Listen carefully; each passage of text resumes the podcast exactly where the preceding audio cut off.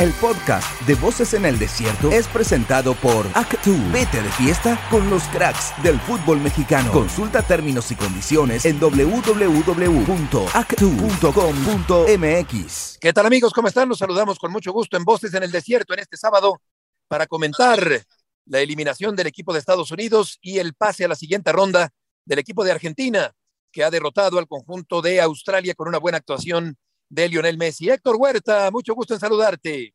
Hola Beto, qué gusto saludarte. Pues sí, estamos ya viendo los octavos de final. Ahora sí que por televisión, Beto, porque sin la selección mexicana ya el interés en el país, lo hemos notado, ha bajado mucho. Sigue el fútbol interesante para los que nos gusta el fútbol, pero evidentemente que el aficionado común en México pues se ha desinteresado un poco de la Copa del Mundo. Y hoy que hubo dos partidos, los primeros de los octavos de final, Beto, eh, bien nos pudimos dar cuenta que Estados Unidos tiene una generación muy joven que pagó factura hoy eh, ante Holanda, que es más experimentado, con jugadores más fogueados, más trabajados. Y bueno, pues Holanda le gana 3 a 1 a Estados Unidos, lo regresa a casa y nos quedamos con CACAF como la confederación más mala de la Copa del Mundo. Todos sus integrantes están eliminados.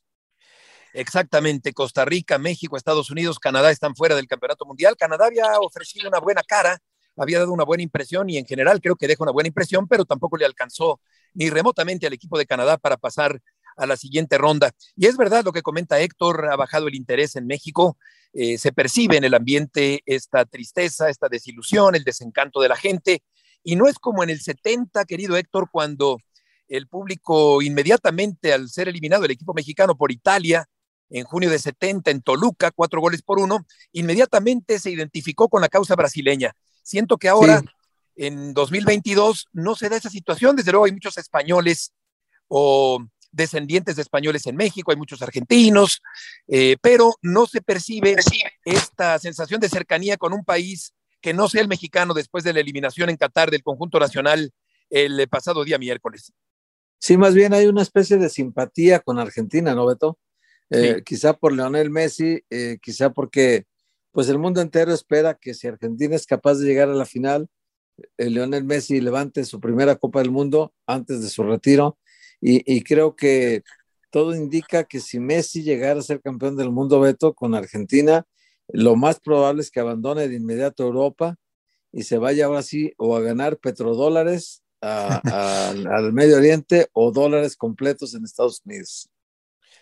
Sí, parece que Estados Unidos podría ser el destino de Leo Messi. Y hablando de este gran eh, jugador, indiscutible jerarquía, gran capacidad, un superdotado, un futbolista que marca diferencia, que en cualquier momento puede desequilibrar un partido y definirlo a favor de la escuadra de Argentina, pues fue el caso del día de hoy, que ha tenido una buena actuación, partido número mil de Lionel Messi, una carrera formidable y marca uno de los dos goles, un disparo rasante, Mm, no demasiado fuerte, pero muy bien dirigido, lejos del alcance del portero australiano. Y era Héctor el inicio y la apertura del camino hacia la victoria por parte del equipo de Argentina.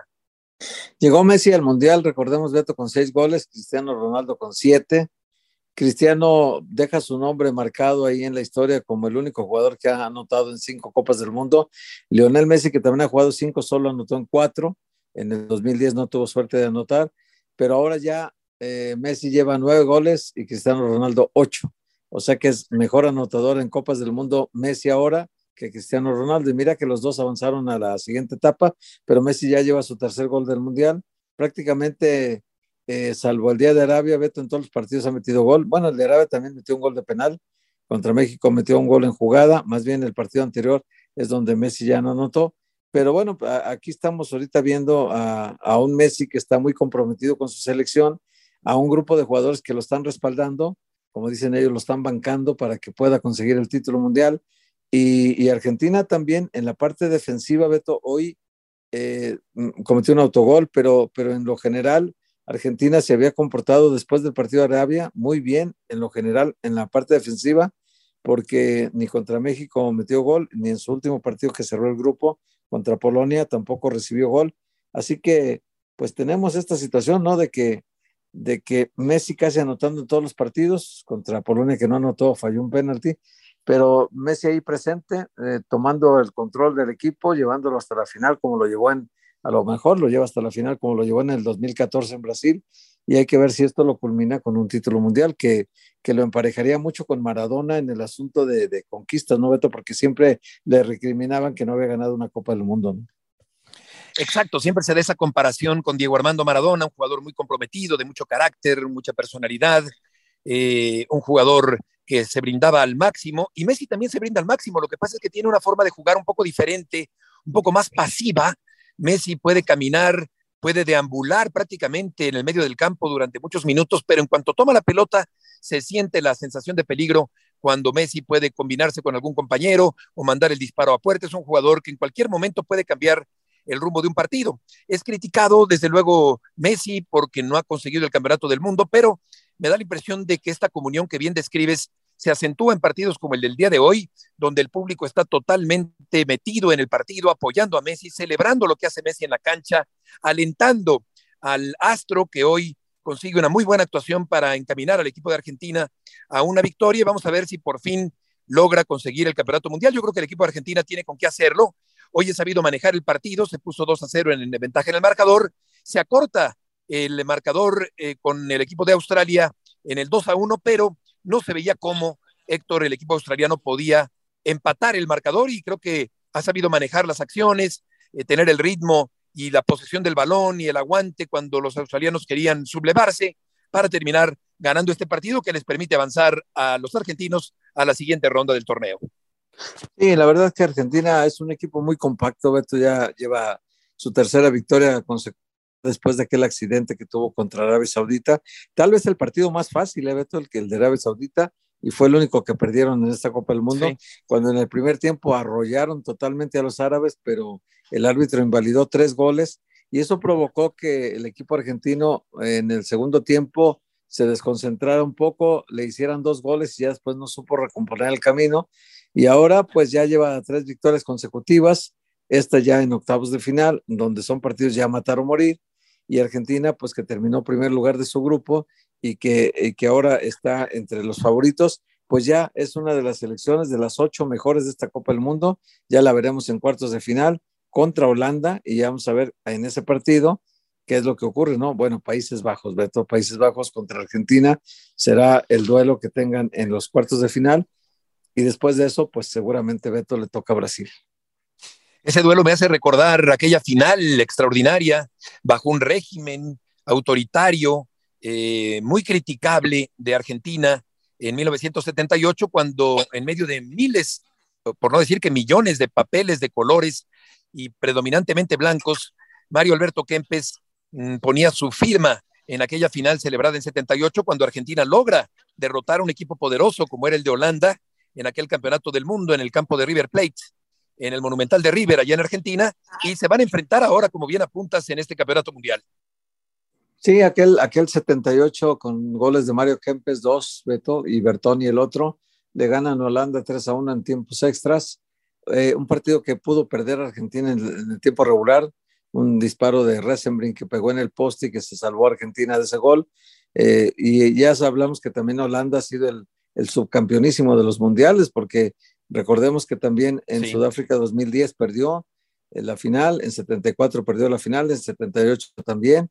es un equipo que normalmente, como ahora, está entre los ocho mejores del mundo otra vez.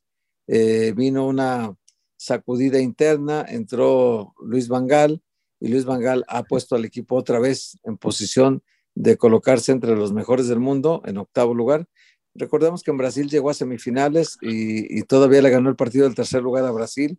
Quedó Holanda en tercero, Brasil en cuarto. Y ahora pues tiene la posibilidad, pero ante Argentina yo lo veo muy complicado, Beto. Me parece que Argentina partiría como favorito en este partido.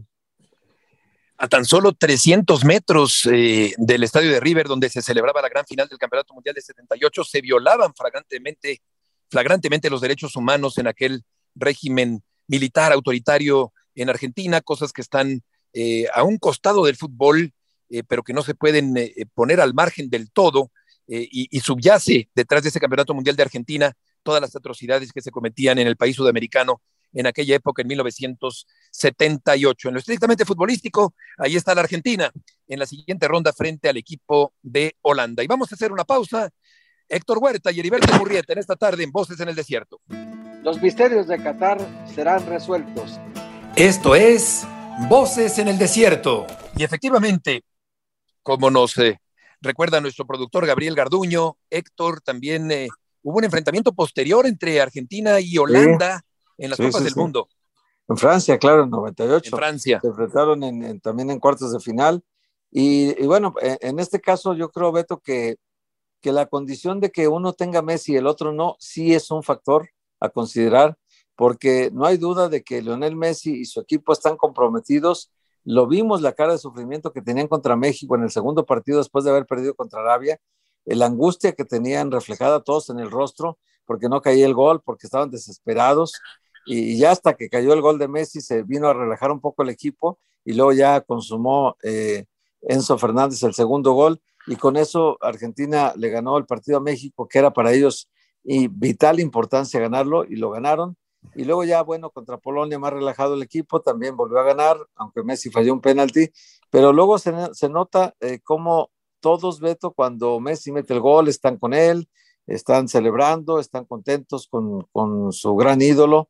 Y creo que este grupo, como lo hizo en la Copa América, está comprometido a darle el título a Messi, porque aunque a la vez de la Copa América en la final contra Brasil en el Maracaná, Messi no anduvo bien, como no ha andado bien en muchas finales, la del 2014 tampoco, pues Messi eh, está respaldado por sus compañeros y, bueno, si él no tiene una buena tarde, los demás se comprometen a sacar adelante la situación para Argentina y, y yo por eso creo que aunque Holanda trae un equipo que, que ha venido presentando buenos resultados en lo que va de la, de la Copa del Mundo, pues en, general hoy creo que contra Estados Unidos no tuvo una verdadera prueba porque Estados Unidos, aunque tiene muchos jóvenes, Beto, mucha entrega, se acercaron en el marcador 2 a 1, llegaron a ponerse, pero rápido los enfrió con otro gol Holanda y, el equipo holandés pues tiene, tiene ahí ya su pase a la siguiente ronda, eh, brindando un fútbol muy interesante. No hay tantas figuras, Beto, como antes. No hay una figura deslumbrante del equipo. Está la experiencia de Memphis de Pay adelante, que metió un gol hoy. Eh, Gakpo, que ha metido goles en los tres primeros partidos. Y, tiene un equipo en realidad, Daily Blind, por ejemplo, es el más experimentado de todos, pero también tiene a, a De que es, que es este, un central muy importante del equipo, de Light también, otro, otro central. E, es decir, sí tiene un buen equipo, Beto, pero no, no está como los Nesken, los Johan Cruyff en, los 70 ¿no? No es una, una máquina de jugar al fútbol total como lo era la naranja mecánica de los 70 ¿no? Esta selección mm, no tiene tal vez el relumbrón de otras épocas, pero trabaja bien como equipo y, le va a dificultar las cosas a Argentina seguro, pero no sé si tú piensas lo mismo, Argentina me parece que parte como favorito. Sí, claro, y, la época más reciente también, o no tan lejana de, de Robin, eh, que se tiró aquel clavado espectacular, eh, engañando al árbitro en aquel partido frente al equipo mexicano en el Campeonato Mundial de Brasil. Con respecto a Messi, un último apunte, siento que este tipo de actuaciones en cierta forma van diluyendo esa sensación de eh, distanciamiento o de, o de alejamiento del público argentino al considerar que Messi se formó allá en, Europa, En, España concretamente.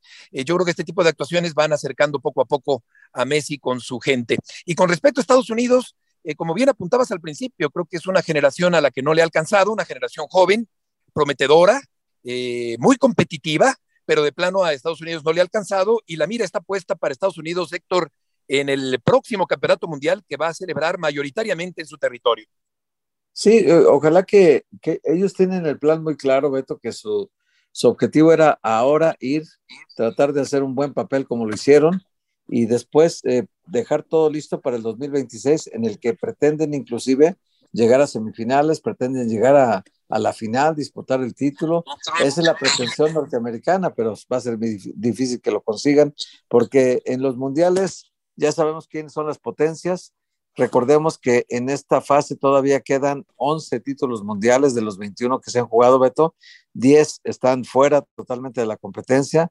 Eh, digamos que los cuatro de Italia que ni siquiera participó, los dos de Uruguay y luego la, eliminación de Alemania que tiene cuatro títulos mundiales. Son 10 títulos que están fuera de la Copa del Mundo y quedan los 11, los 5 de Brasil, el, de Inglaterra que tiene también uno, eh, queda también... Eh, Recuérdame quién ha sido España también, que ha sido campeón del mundo. España, exacto. Francia, que tiene dos títulos mundiales también. En fin, este, quedan 11 títulos ahí jugando todavía y Argentina que tiene también dos. Esos son los 11 títulos. Así que pues vamos a ver quién de ellos eh, llega a las semifinales y llegan a pelear ahí cosas importantes. Vamos a ver también si los asiáticos, Beto, siguen las sorpresas. Hoy Australia que juega en Asia ya, también ya no juega en Oceanía, eh, fue eliminado. Eh, él representa ya a la, a, a la Confederación Asiática. Y en el caso de Japón y Corea del Sur, vamos a ver hasta dónde les dura la gasolina, Beto. Sí, habrá que ver, habrá que ver. Eh, yo creo que hay eh, equipos que han eh, emergido con una buena dosis de, suerte, pero también con, con, la sorpresa para el público respaldada por la capacidad. Equipos que por lo menos muchos analistas consideraban que no iban a llegar lejos en este campeonato del mundo y que sin ser potencias han ido avanzando paulatinamente. Estados Unidos eh, quiere concretar un buen campeonato mundial dentro de cuatro años, quiere por lo pronto concretar una alianza con el fútbol mexicano dentro de esta oleada económica que se antepone y que se pone por encima de lo deportivo, con los resultados ya conocidos del fiasco de la selección mexicana en Qatar. Y en este sentido, pues habrá que ver qué tanto Estados Unidos sigue canalizando de manera inteligente su muy abundante dinero para no únicamente hacer un gran campeonato del mundo, sino también, Héctor, para hacer de la selección de Estados Unidos un cuadro más competitivo que el que acabamos de ver ahora en Qatar. Sí, sí, sí, va, esa es la pretensión de ellos en 2026, hacer un papel destacado, eh, te digo, llegar a semifinales pretenden ellos, pero pues también tendría que ser una pretensión de México y de Canadá, porque aunque Canadá dejó muy buenas sensaciones, Beto, en lo futbolístico, hay que recordar que será sotanero general porque se fue con tres derrotas de la Copa del Mundo. Entonces, cuando tú ves la tabla de posiciones y quedas en el último lugar, pues hay poco que decir, ¿no? Entonces, Canadá sí dejó buenas sensaciones en la cancha, pero a la hora del balance de resultados fue terrible porque son tres derrotas consecutivas. Y mañana, Beto, recordemos que Francia se enfrenta a Polonia, este partido será a las 9 de la mañana, tiempo de México. Inglaterra, Senegal. Luego el lunes tenemos también otra doble jornada con Japón contra Croacia y Brasil, Corea del Sur. Y el martes terminan los octavos de final con Marruecos, España y Portugal, Suiza. A ver qué tantas sorpresas continúan en los octavos de final o si todo vuelve a la normalidad y los favoritos, Francia, digamos, Inglaterra, Croacia, Brasil, que son los favoritos, avanzan a la siguiente ronda, ¿no? Exactamente, yo creo que así será, yo creo que así será. El equipo de Brasil que no ha podido contar con Neymar al 100% en este campeonato del mundo, ha estado eh, un poco tocado, eh, de hecho se perdió eh, un partido completo, en fin, creo que Neymar también, al igual que Messi, puede seguir aportando para el equipo de Brasil, el caso de Messi con Argentina, y de esta manera creo que está todavía por venir lo mejor futbolísticamente de este campeonato mundial que se está celebrando en Qatar. Estaremos comentando mañana aquí en Voces en el Desierto con respecto a los partidos que abrocharán el fin de semana futbolístico en este campeonato del mundo. Sí. Oye, Beto, y muy al pendiente de la salud de Pelé, ¿no? Que, que parece que tiene, tiene momentos muy difíciles que está pasando en el hospital. Él tiene un cáncer que está muy avanzado. Eh, según los reportes médicos del día de hoy, ya no respondía a las quimioterapias. Entonces, su estado es crítico. Todas las noticias que llegan de Brasil, Beto, hablan de una situación muy complicada de Pelé Ojalá que Dios nos lo cuide el rey para que nos dure mucho tiempo más, pero Pelé está en condición crítica en Brasil ahorita y que está muy al pendiente de su estado de salud. Justo en pleno campeonato del mundo, cuando todo el mundo habla de fútbol, Pelé está lamentablemente en una condición de salud muy eh, complicada. Ojalá que se recupere este hombre que deja una marca hasta el momento y que la dejará siempre en el fútbol Edson Arantes Don Héctor, muchas gracias y mañana estaremos por acá. Dios mediante en Voces en el Desierto. El podcast de Voces en el Desierto fue presentado por Actu. Vete de fiesta con los cracks del fútbol mexicano. Consulta términos y condiciones en www.actu.com.mx.